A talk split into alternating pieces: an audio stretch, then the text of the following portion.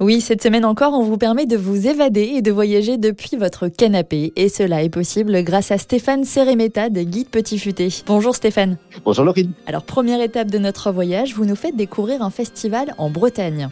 Oui, c'est vrai que bah, les festivals continuent un tout petit peu de façon euh, différente. Et la mairie de Porspoder, alors là, on est dans le Finistère, nous lance un festival Un jour, une œuvre. Alors, ça met à l'honneur des artistes amateurs, mais aussi des professionnels. Ça se passe sur les réseaux sociaux et tous les jours, ils partagent une œuvre. Alors, peinture, chanson, euh, nouvelles, photos. Hein. Et donc, ça pendant tout le confinement. C'est gratuit. On va pouvoir se lancer.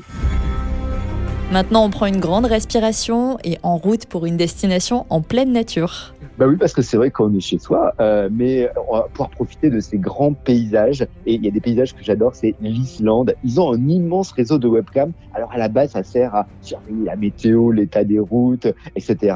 Aujourd'hui, bah, ils ont transformé ça. Donc c'est sur le site livefromiceland.is et euh, on a comme ça euh, des, des, vues incroyables. Je pense notamment au, au lac Jokulsarlon, 250 mètres de profondeur, ces grands lacs de, de glace, des blocs de glace détachés. On y a tourné du Game of Thrones.